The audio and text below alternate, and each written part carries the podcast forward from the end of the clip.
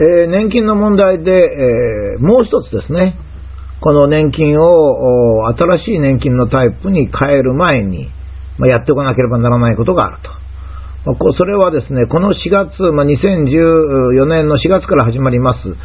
えー、国民年金の滞納者に対して強制徴収をするという、これがま始まるわけです。大体最初10万人ぐらいを対象にスタートするようで、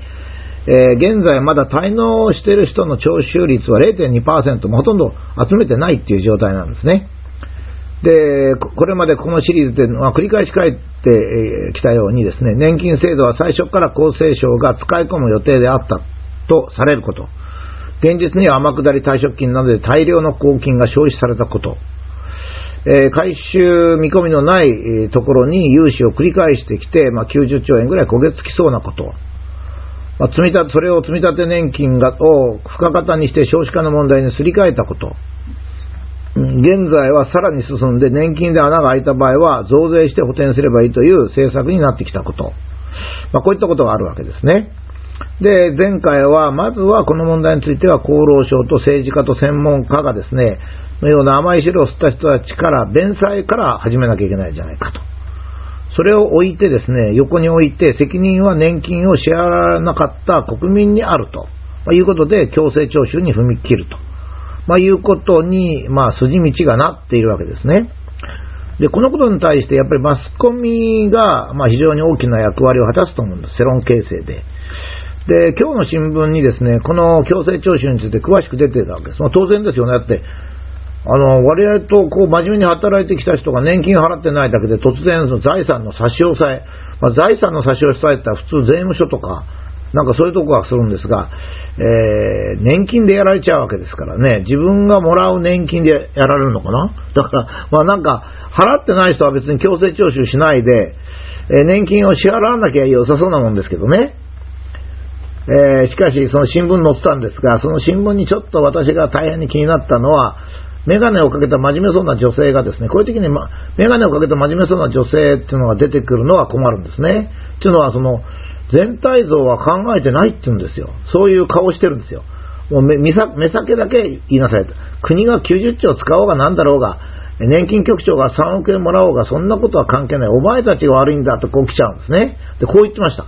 納付率が向上しないと年金制度が信頼されません。いや別に、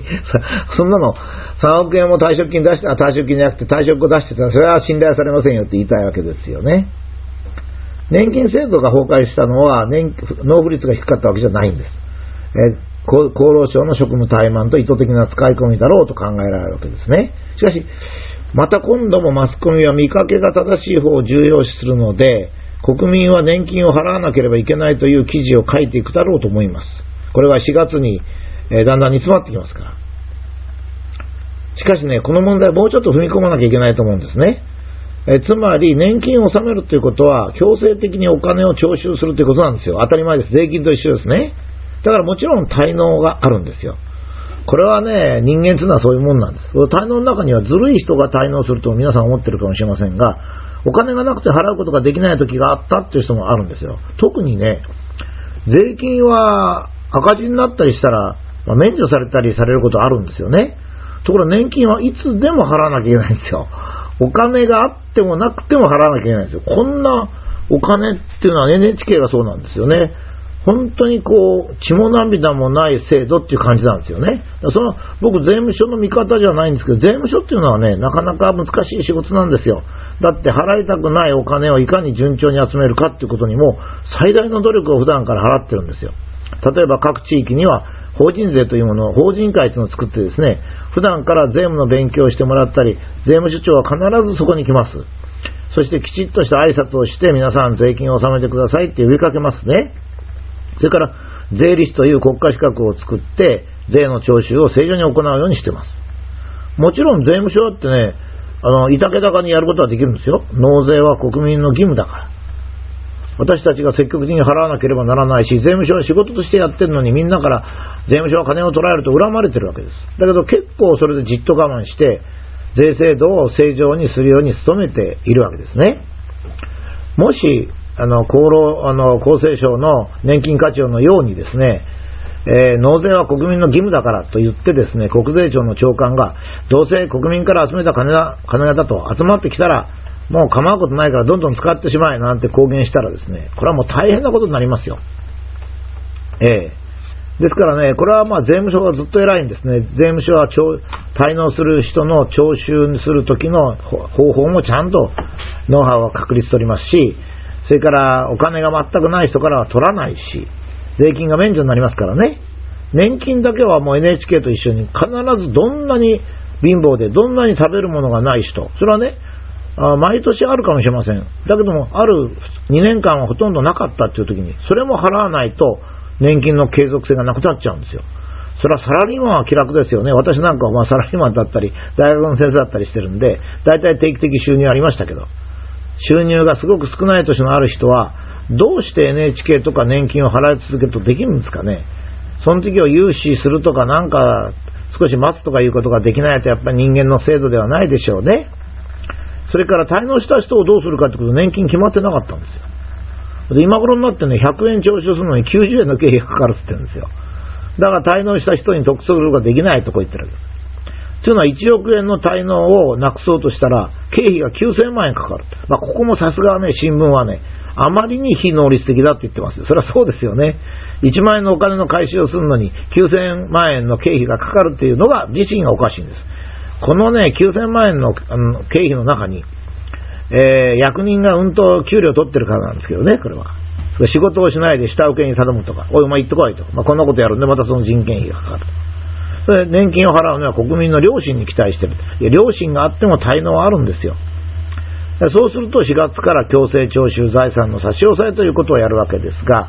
私はそのまま日本社会は許しちゃいけないと思うんです。これはまあ議員さんが考えてほしいんですけどね。えー、まずはこれを明らかにしてほしいですね。年金を始めた時に、年金の崩壊は予定通りだったのか。つまり年金課長は本当にああ言ったのか。怪しいですからもう一回よく調べてほしい。これまでの年金局長の退職金と退職後の報酬の公表してほしいですね。まあ、年金課長だけで、局長だけでいいですよ。他全部やるとめめんどくさくなりますから。それから90兆円の余りの、その、税金で補填しないと帰ってくる見込みのないところに貸したのは誰か。返還見込みはどうかということですね。以上のうち返還が適切なお金はまず政治家官僚などのお金を受け取ったと返還すべきで、これについての犯罪性についても検察の方で十分に説明してほしいと。それがあって初めて国民に強制徴収が可能でしょうね。新聞は保険料納付は義務とが前提だと言っておりますが、この前提にはもう一個前提がついておりまして、もちろん当たり前ですが、年金が正しく運用されていたら、ということですよね。年金が正しく運用されていたら、のあの保険料納付は義務ですよ。だけど、年金が食い物になってるけども、年保険料納付は義務だったら、これは民主主義じゃありませんよ、これ全然。いや、昔はね、お上がどう使ってもいいからお前ら納めろだったんですこれは封建主義って言うんですよ、これ。封建主義。民主主義っていうのは、年金の保険料納付が義務と今日の新聞に書いてありますけど、それを言うなら年金が正しく運用されていますかということを書かないとダメだと、まあ、いうことですね。まあ、いずれにしても、この一律徴収というのが、まあ、かなり無理であったわけですよね。だって、えー、それから強制徴収差し押さえするならね、やっぱりその人の年金を減らすべきなんでしょうね。なんでその払わない人に年金を払うのかと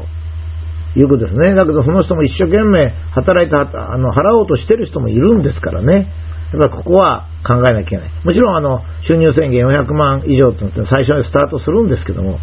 想的にやっぱり考え直さなきゃいけない。これはぜひ現在国会でおる議員さんたちがですね、もう少しこの年金問題というのを真剣に考えてもらいたいなと、まあ、こんなふうに思います。